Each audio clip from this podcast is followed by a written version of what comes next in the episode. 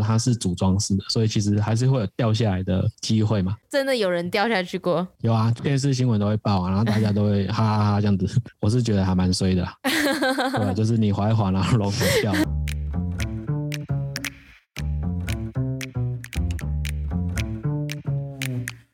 Hello，欢迎来到山水户外，什么都可以聊的户外平台。这里是户外人说说。所以真的有在比赛的时候有人翻船过吗？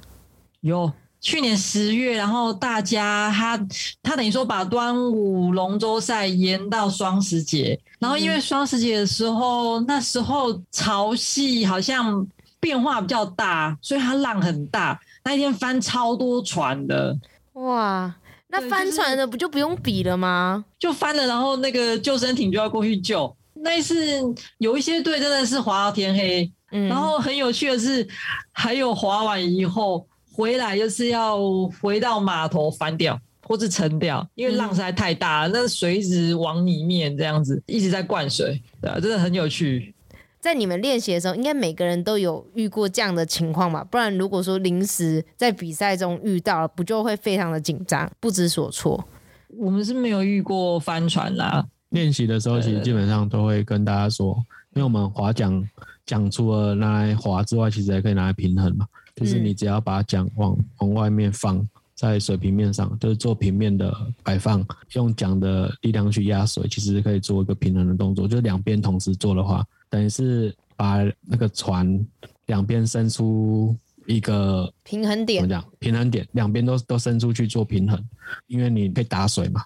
左边比较低的时候，左边打水，它就会往右边倾倾回来。所以其实把桨平放在水面，其实可以稳定船只。所以基本上有浪过来或是涌，就是你不是在比赛的情况下，就是船是静止的情况下，有遇到一些浪的话，通常都会叫队员把那个桨伸出去平放，增加船的稳定性。它基本上有做到这样子的话，其实可以减少减少翻船的机会，不要太去怕那个浪。因为你如果害怕的话，你其实可能你的身体会稍微撇一下、扭一下，因为你船只两边的平衡重量，如果有一边稍微比较重一点，其实船就会往另外一边，就是往那边比较重那边倾过去嘛。它、啊、如果倾过去的时候，大家一紧张，就会顺势往那边翻掉。遇到这样的情况，就是坐稳，然后把桨平放，基本上其实不会太大的几率会翻。啊，通常会翻，大部分都是有一点点倾斜的，然后加上一个重心又往那边压，啊，船就会翻掉。啊，如果是浪或是涌太大，进到船船身里面，等于是船积满了，就积了一堆水，造成重量不平衡的话，有可能也会翻。我看现在的船只也是有排水系统很好的，是不是？还是有抽水的系统？哦，那个、哦、那个排水是从 A 座舱排到 B 座舱，所以它还是在船内。哦，它就是让 让水可以集中在船的中间嘛，那、啊、你就可以把它舀掉。嗯、所以它是等于是船舱跟船舱之间的排水。向外排水的话，可能就是之前有有龙舟是设计成海洋龙舟，就是它可以去划海的，那、啊、它比较大艘一点，那它就有排水的装置。因为在海上划的话，会有浪。很容易就是可能会打进来船舱里面嘛，所以它就会有排水的装置。那它排水装置就必须要有马达，所以那个船就会很重，有马达在里面可以抽水。嗯，刚刚有提到就是舵手啊、鼓手跟呃划的队员。那像两位的话，平常在队伍里面是什么样的角色啊？我跟小倩平常就除了划手之外，最常做的事情就舵船了，就是舵手。哦，对就是老经验的。哎、欸，也也也不算是啊，因为总是要有人可以舵船，嗯、船才有有办法控制方向嘛。嗯哼，鼓手我当过一次，然后我没有当过夺标手。对，还有夺标手。就是你划的时间够久，其实都会想要去尝试不一样的位置啊，因为其实看到的东西不一样。我刚开始也是当桨手。然后久了，因为我们队上的老舵手，他因为工作的关系，他比较没有时间来。再就是换老茶在剁，然后他舵一段时间，我就想说，嗯，不然我看看我来练习一下，能不能就是说帮到他这样子。嗯，然后因为有时候我们都会觉得，就是说剁手好像诈尸好像其实很很很轻松这样，因为他就是站着，然后拿一个长长的舵，然后也不用做事情。那我们讲手在前面花要死这样，那、嗯、有的人可能心里就会觉得说啊，剁手嗯好像没有尽到什么力这样子。可是当你真的就是去做这个工作的时候，你才会知道舵手其实是蛮困难的，因为他要掌握呃方向的，就是直线方向，其实不太容易，因为力量一大的时候，然后再加上可能左右桨的力量不平均，那有时候船就会开始左右晃。这时候舵手很重要，他就是要去平衡船只，然后让船只能够顺利运行，这样子。在协助就是老茶一起做舵手这件事情，我大概花了一年半左右的时间，就是才比较稳定。其实我大概有一年左右的时间是站不起来的，就是呃，舵手可以，你可以选择坐着或是站着，是，但是坐着的话。坐着比较没办法看到前面有什么状况，因为像有的时候在碧潭啊，它其实除了我们龙舟之外，它早上很多晨泳的人，嗯，所以你你如果没有站着的话，你可能会撞到他，因为他忽然可能会从左边啊，或是右边啊，或是中间冒出来这样子，对对对，所以你还是要站着。那有的时候就是呃舵船，嗯，它是需要一些力量去转那个方向，那有的时候你坐着其实。嗯，力量比较不好施力，然后船会很容易歪掉，那所以是需要站起来，然后站起来还会就是也会牵涉到一些平衡感。那刚开始我们一定会很紧张，就对，有好几次我都是差点摔出去这样子。慢慢的就是说逼自己习惯这样子，搞了一年半多，我我才把那个剁手这件事情就是做的比较习惯，已经敢站着。那其实也是在这个过程中知道剁手真的很重要。哦，就是像去参加那个大家龙舟赛，其实就可以感觉到舵手真的很重要。因为像就是在比赛的时候，在大概一百五十公尺会通过大池桥下，大池桥下还有很多的流，就是那边的流蛮乱的，所以舵手只要他控舵没有控好的话，非常多的队伍会在那边就是打转或歪掉，然后就会取消资格。哦，对对对，所以打转跟歪掉都会取消资格，为什么？就是只要他偏离自己的航道，那依照那边的规则的话，他就是会取消资格。嗯，哇，那这样剁手身负重任呢？对啊，对啊，对啊，所以有些人当剁手压力就很大。像去年我们有一个朋友，他们的队也是，他们一路就是都是分组第一杀进去。然后在快要接近总决赛的时候，快要接近终点，然后舵手的那个舵去勾到绳子，什么绳子？什么绳子？对，就是他很奇怪，他那个水道里面竟然有绳子，哇！然后他勾到，他来不及，就是可能做突发状况的那个急救这样子，嗯、对，就就就歪掉了，所以他在最后好像五十公尺左右歪掉。那他们原本都是分组第一，就被淘汰了，超可惜的，真的。整个团队的压力很大哎、欸，会啊，舵手压力真的很大。那夺标手嘞，会不会压力很大？还是不一定每一个都有夺标手？对啊，因为夺标它还会有分，就是说你可能没有夺到标，会交多少秒数，秒数的话也会是胜败的关键。所以其实我觉得。在船上的每一个伙伴，他们的责任都很重要，并没有说就是说哦，鼓手好像坐在那边没事做这样子，或是鼓手放的鼓手是那一种呃比较少来的啊，对，比较轻的，比较轻的啊。嗯、对于社会队来讲的话，他们。在我们比赛，它可以激励我们前进这样子，然后每一个一百公尺就是报，就是现在的距离这样子。嗯、对对对，他他们都是有他们的功用的，对，每一个人都很重要，激励士气。夺标的话，其实基本上在端午节的比赛都会看到有夺标手，对，要维持传统性嘛，所以他就是。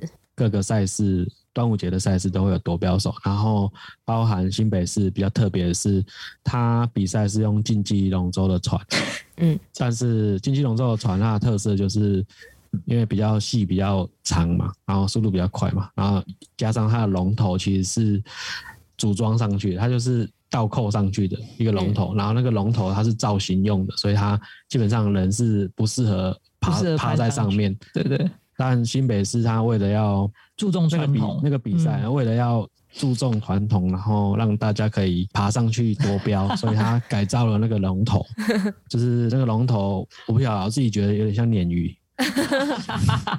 它就是有比较宽的地方，可以让人家爬上去，站着跟趴，嗯、站趴。对，基本因为因为那个龙头它是组装式的，所以其实还是会有掉下来的机会嘛。所以对，所以才会有新闻报啊，龙头掉了，然后就大家就觉得很好笑。但其实我是觉得还蛮衰的，对，就是你滑一滑，然后龙头掉了，因为你龙头掉了，等于是人势必会落水。对，你落水，你你可以逃的地方就是往。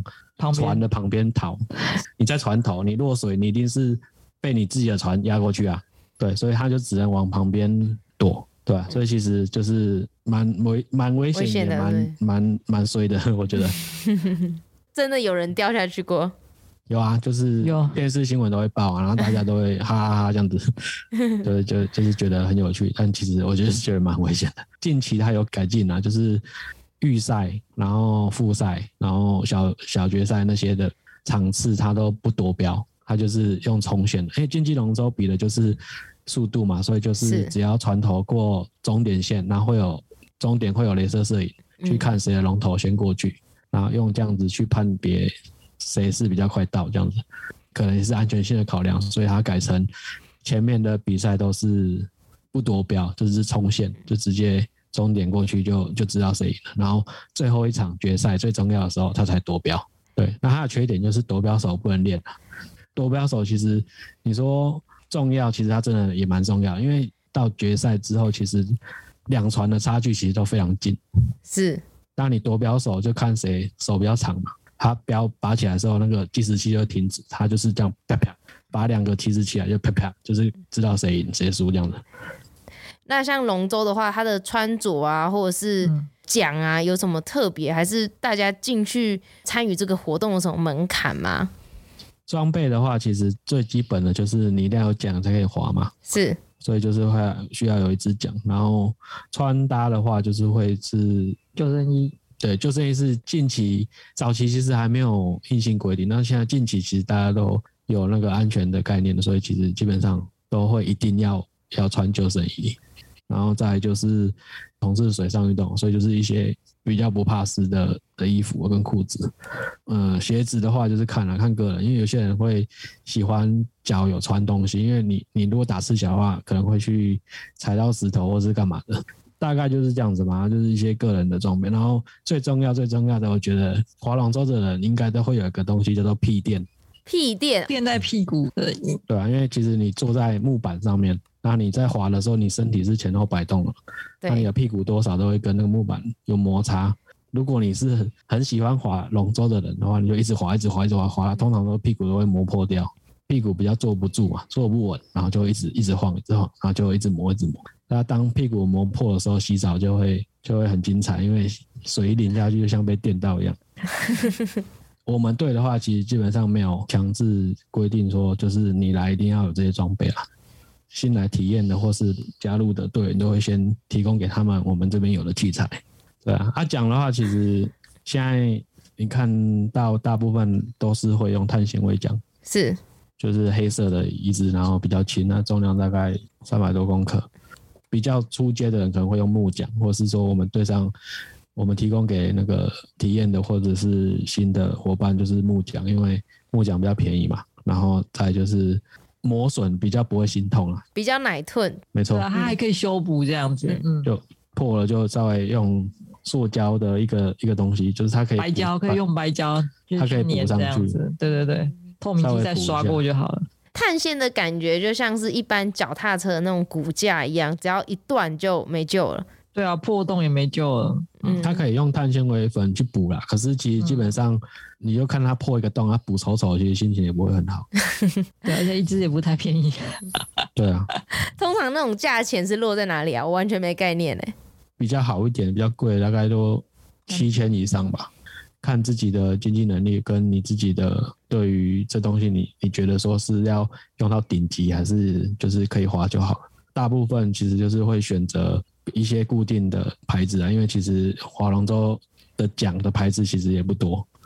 所以在出国比赛的时候，就每个国家有习惯的不一样的桨，只有龙舟上面有规定就是了。嗯，它其实有一个有一个规定啊，就是桨它是可以做成固定的跟可调的，因为你你你可能会划不同的水域或者是不同的船种，你桨可能要调整，或者是你划不一样的战术，可能要划比较快一点，你可能会把桨调短一点。可是那个长度你也不能调到很长啊，因为你桨很长的话，等于是你可以划比较远嘛。所以它还是会有个规范在，就是最长就是到一百三十公分，最长在世界的比赛，连那个美国人啊，很大只，他也是只能拿到一百三。哦，就都还是有一个规定在就对了。对，然后桨叶的大小也是一样，它有一个规定的大小，所以你去比赛的时候，它会有个验桨器。哇，验桨器就是它会有个模子嘛，你的长度就是一百三最长，然后你的桨叶最宽就是这样子，你塞了进去就让你过。就跟上机行李的概念一样，把桨放进去，对对对，符合，然后就可以拿走了，这样。对对对，然后就会贴一个标签，比赛的 logo，代表你验过桨了。小梅龙舟队的团队里面，现在目前有几位龙友啊？目前大概二十来位，然后男生跟女生各半。那所以在训练的时候，有没有发生一些有趣的事情？因为我们队伍给大家的观念就是，就是你来这里投入。那我们就是带一点东西回去，所以其实我们训练其实都蛮积极跟认真。可以分享一些，就是我们带队伍或者是我们记录比赛遇到好玩的事情。有一次比赛是在高雄，二零一七年比赛期间刚好遇到我公司员工旅游，然后那时候因为就是有去参加员工旅游嘛，然后我就没有参加比赛，可是队伍是有参加比赛，所以。我跟小倩就考虑很久，就是想说，哇，队伍去比赛，我们两个不在，这样这样好吗？所以我们两个就决定做一件事情，就是比赛的那两天，我们两个从日本脱队回来，哇，然后带这么拼，带队伍比赛啊！比完赛之后，我们当天又马上再飞回去后面的行程，这样子。对，哇塞，对啊，我们是坐红眼班机，然后印象很深刻，就是。因为红眼班机可能都要凌晨两点左右飞，然后就是先睡在大厅啊，就睡在那个椅子上面，超冷的这样。然后那时候日本又蛮冷的，然后就在那边等这样子。然后时间到了，然后上飞机，坐红眼班机回来又遇到乱流，就一路吐啊。然后我们就从那个桃园，然后坐高铁冲去高雄这样子。那个时候是好像是下午嘛，我们下午到的。对对对对，然后就去看他们。对，然后第二天结束颁奖结束之后，他们是坐车回台北，然后我们是 坐高铁再冲到桃园，然后再等红眼班机，然后再赶回日本，然后再吐一次回去。哦，真的是。对团队来讲，你们的出席应该是一个很大的激励吧？会啊，大家看到一定会很开心。那时候成立应该是第二年吧，那还是会放心不下。毕竟他可能就像你自己的孩子一样，你怕说就是说我们不在的时候，他们可能会有些事情不知道怎么解决这样子，是对，所以还是会希望就是陪在他们身边这样，所以我们两个人还是就回来一趟这样子。那在这个团队里面有没有让你们觉得有一点无奈啊，或者是受挫折的事情？嗯，无奈跟作者，这个应该可以讲好几集。其实，其实我觉得每一对社会组的龙舟都会会遇到的问题，其实它都一样。因为像我们有把一些状况，然后有尽量把它写的比较委婉一点，放在小梅的粉专，然后发现其实大家都还蛮有共鸣的。大家都是说啊，我们队也是遇到同样问题，这样可能比较挫折的地方，我觉得应该是团队的共识吧。因为每个人来自不同的环境、家庭啊、工作环境啊，所以。并不是就是说每一个人在每一次的训练都可以到，或是每一个人都可以去接受，就是团队的要求这样子。我们可能就必须就是要有共识，就是说在这些条件的伙伴之下，我们可能要拼的是成绩呢，还是我们就是在一起滑的感觉等等等这样子。大家一定要有共同的目标。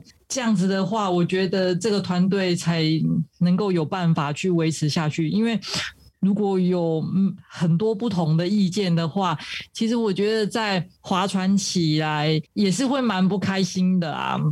我们小梅已经第七年了，对我们来讲，说是变成共识很重要，就是我们到底要怎么继续维持划船的这个热度，然后就是大家要有共同的想法，然后彼此互相的尊重是很重要的。你们有没有一度的想法，会觉得太失望了？我我我可能撑不下去了，这样。其实有时候多少都会有，因为。有些人是真的喜欢这个运动，真的是就是像走火入魔一样，就是会真的花很多心力去做这件事情。相对的，他们也会去在意，就是说有一些伙伴可能因为一些原因没办法来训练，他们可能会去在意出席率或什么。那你你可能会跟他聊，就是说，呃，这个伙伴他是真的有他的因素，但有的人他还是不能接受。他会觉得说，我都有办法，为什么你不行？但是每每一个人真的是生活环境是不一样，他要遇到的困难是不一样。那我我觉得要划一个社会组的龙舟队，真的就是要包容。我觉得负责人就是 有时候就是都要扮黑脸，就是尽量就是像蛇一样，就是去跟每一个人就是好好的跟他们讲这样子。对对对，因为有些人是不会在意，但有些人会在意别人。那也有发现，就是说这个问题，其实，在蛮多队都会有遇到。所以，其实我觉得人的问题在团队运动中，真的是 百分之八十都是人的问题吧。也让蛮多负责人就是很难做人，因为我们有发现，就是不管我们怎么做，一定会有人不满意、不开心的，或是没办法解决事情，真的是。我觉得只能用时间去让他慢慢的看伙伴他们能不能就是去消化这个问题，这样去将心比心这样子。其实我们的方式啊，尽量去顾及到每个人的想法，嗯、但是其实我们有我们的初衷，就是成立这个队伍要的方向。所以基本上我跟小倩不会离这方向太远，可以退一步，但是我们还是不会离开我们要的目标跟主轴啊。多少有一些人可能会觉得，哎。都已经这样跟你建议了，为什么你不采纳？那其实是我们有自，我们有我们的考量，我们有定位在，就对，就是我们希望可以大家互相的，真的是要包容跟体谅，多一点的爱这样子。就像你们说的，最困难又最珍贵的是伙伴。龙舟的伙伴能够懂你，然后又能尊重你们，愿意一起共同努力的，其实只要找到那样的伙伴，龙舟就不难划了。对，嗯、就是很难找得到那种划得来的朋友，划得来的朋友。那对于一个领导者来讲，像是队员来来去去啊，自己心里是怎么样看待？队员离开，其实对我们来讲，其实都是一个损失啦，因为毕竟很多都是从不会进来，然后开始教。大部分离开的可能时间没办法配合，或者是有一些是毕业了，然后有一些是工作的问题这样子，然后有一些其实都还在我们队伍的群组里面，只是说因为他工作的关系没有办法来，所以就是就变成在潜水这样子。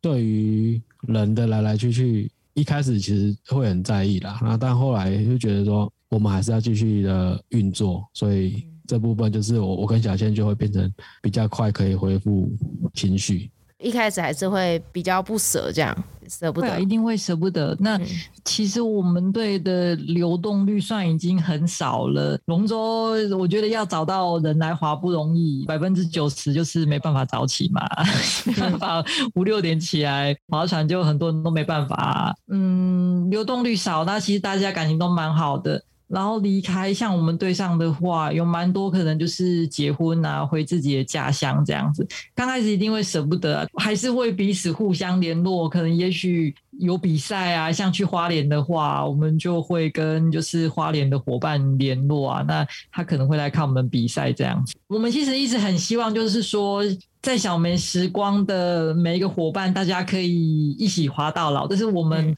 那个时候组队的时候的初衷。希望能够带着大家一起滑到老。那滑了七年，发现哎，实在是不太容易，因为很很多人在这是他人生其实也有他的规划。那也许他真的花了三四年，真的有一些状况，他必须要离开。那我们必须要去接受就对了。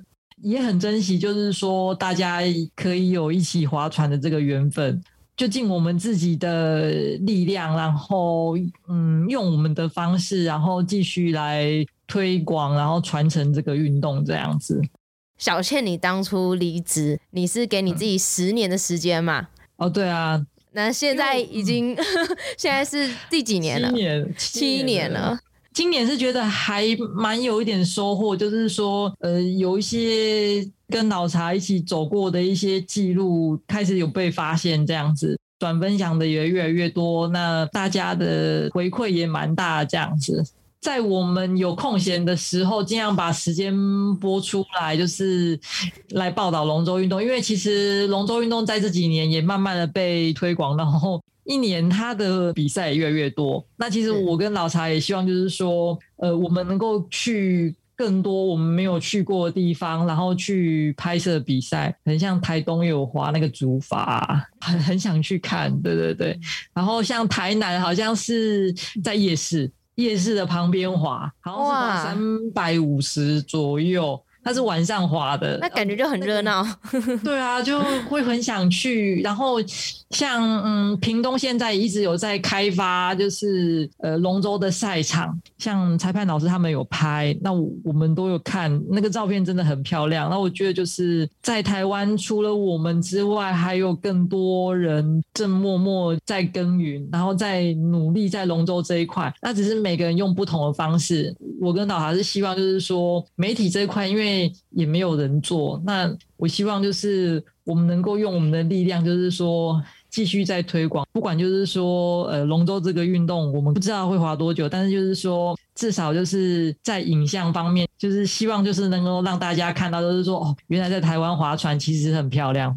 像国外它可能就是又有什么山景啊，又有城市的风光啊，我觉得在台湾一定也有这样子的环境，有它更。独特风格的地方啊，那我希望我们就能够记录更多不一样的地方，让大家看到就是台湾的美这样子，很棒。那像花了这七年嘛，嗯、你们觉得龙舟对你们俩是什么？其实龙舟有嗯。呃有一阵子啊，有一阵子，其实我们两个真的是全心全力投入在这里面，然后也花了很多时间，然后跟金钱，然后跟体力这样子。对，所以我觉得龙舟对我们来讲的话是那时候是已经算是生活的一一部分。那最近的话，因为疫情的关系，所以其实有一点比较少少一点有这样子的机会去投入这样之后。看最近啊，看最近疫情状况，就是如果 如果疫情疫情状况都还在控制的情况底下，他有龙舟比赛什么的，我们都还是会继续投入这样。就一样是生活的一部分，已经已经算是生活的一部分了。因为其实比如说去记录回来，其实还要整理，然后。其实就是一直在看这些东西，然后还有跟各队伍的交流，还有去比如说去比赛的时候，会场会认识一些新朋友，然后互相的交流，互相的学习，这些都是已经慢慢变成说，就是在接触这项运动当中，我们获得额外的收获这样子。那如果有兴趣的听众们要怎么样加入你们的团队？主要就是要先早起嘛？主要先早起，没错。嗯 我我觉得啦，我觉得如果对于嗯龙舟有兴趣的话，可以多上来我们的粉专逛逛，就是小美时光漂浮周记。那、嗯啊、如果喜欢划龙舟的话，我觉得也是可以透过粉专，然后找到我们，然后可能可以找个机会体验一下这样子。所以有兴趣的听众们可以到 Facebook 去看看小梅时光龙舟队漂浮周记。像嗯，喜欢划龙舟或者想要去划的人，其实他也是在各个县市啊。那其实我觉得他们也可以透过我们的粉砖去看到，就是说他自己住的城市，然后有哪一些队在划这样子。因为其实我们曾经也有就是呃跟他们推荐过，就是说，哎，你们的县市有什么队？也许你们可以去问问他们，因为有蛮多龙舟队都有加我们的粉砖。对，大家都还是会互相交流这样子。对，因为你们的粉砖记录的非常多队伍啊，嗯、不只是你们自己，嗯、可能已经接近九十以上吧。是是是是，是有时候会研究人性，嗯、我觉得人很有趣，因为他们比较在意的是自己，然后而不是别人。那其实说，我那时候对于粉砖的定位就是说，我去报道别人，那大家一定会来看。嗯哼，因为因为大多数人不会想要说。进来本专是看一直看别人，他一定想要在里面说话，就是说，哎，这里有我的照片，有我比赛的画面，对，这里有一些什么讯息，大家想要看到的是自己这样。所以那我那时候的定位就是希望，就是大家能够透过粉专去获得知识上面，又可以看到就是自己努力练习啊划船的画面，比较属于报道台湾各队赛事状况这样子。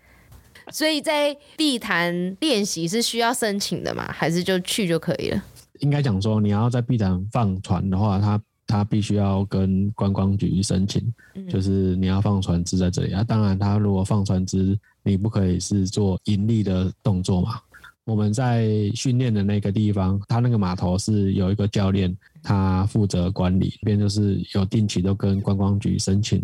放训练用的船只在那边，所以我们在那边训练，其实基本上就是透过那个教练，然后跟他借船只，然后安排时间去做训练，然后没有任何的费用，就是没有付他任何的费用，对，因为这个东西是有申请公文，然后跟他是只提供给龙舟做训练用的，所以基本上是没有盈利的动作，对，这是我们这边的。那那个教练也是非常的有热忱吼，他也算是义务帮忙。因为他从他好像父亲还是阿公那一辈就在划船了，嗯，所以他他已经在这边已经好几十年了，这样子，很知名的大教练就是了。没错，碧潭船老大。那你们下次有预计要去哪边参赛吗？下一场的比赛就是端午节，在我们是报名那个台北市的端午节比赛，他的比赛一年比一年多队伍。他都是秒杀，他一直在创纪录。他最主要其实因为端午节是一个节庆的日日期嘛，啊，所以大家就是会比较喜欢在这一个节庆的日期划龙舟，然后参赛的队伍也多，然后包含很多企业的队伍，就是可能公司会组一队，大公司可能会组个两三队，就一起来比赛，所以他队伍的数量就会变得很多。另外一方面是那个台北的奖金每年应该是全台湾最大哇，那奖金是多少？像他大龙男子组的话，他的冠军是六十万。哦，然后混合的话，我记得好像是四十万，其实奖金非常的高，所以当然一定会让很多本身是专业在华的蜻蜓选手啊，那或者是真的是那种有志之士哦，大家就是每天给他练下去。嗯，就是跟他拼的，因为他有时候会颁奖会有一到八名或是一到六名等，然后奖金其实都还不错。那对于就是龙舟队来讲话，我觉得那是一个也是一个蛮大的补助啦，因为他除了划每一场都有补助款之外，如果还有奖金的话，对于一个团队的运作的话也是不小补。所以大家端午节就是。跟他拼了，很赞！祝你们有好成绩，谢谢谢谢。大家如果对龙舟有兴趣的话呢，都可以到 Facebook 看小梅的时光龙舟队。I G 的账号是 Happy Dragon Boat，没错，对，对，对希望大家划船都可以很 happy，happy，对，对，我们那时候想说这样子简单一点，这样大家比较好记。心里想说，哎、欸，划船就是要这样很快乐啊。但是划久，我觉得要获得快乐还真是不太容易。非常感谢你们两位花那么多时间来跟我们聊天。第一次录 Podcast。对啊，就比较紧张一点。不会啊，你们的 讲解都非常的巨细靡遗。美少女多认识老茶之后，你就会发现她很活泼。她是今天比较严谨，她其实她那个超超黑皮的，可是她讲话忽然变得就是很严谨。嗯，对，可以多认识。下次去台北找你们。对啊，没问题，没问题。我觉得你们的文笔真的超好的，好多句话都被我 mark 起来。小倩的文笔比较好，他前一阵子就有比较专心在写那个布洛格文章，跟一些想的一些事情啊，就是他可能会把它浓缩，或者是把它整理这样子。最近想写啊，对，应应该要在那个。对，我看得很开心，这句话就拿来当这一集的结尾。就你说运动的魅力，你一定会让自己找到坚持下去的理由。只要还没有放弃，那就继续努力。那感谢两位，谢谢大家，谢谢谢谢，拜拜，谢谢，拜拜。眼泪为龙舟流干，这么夸张？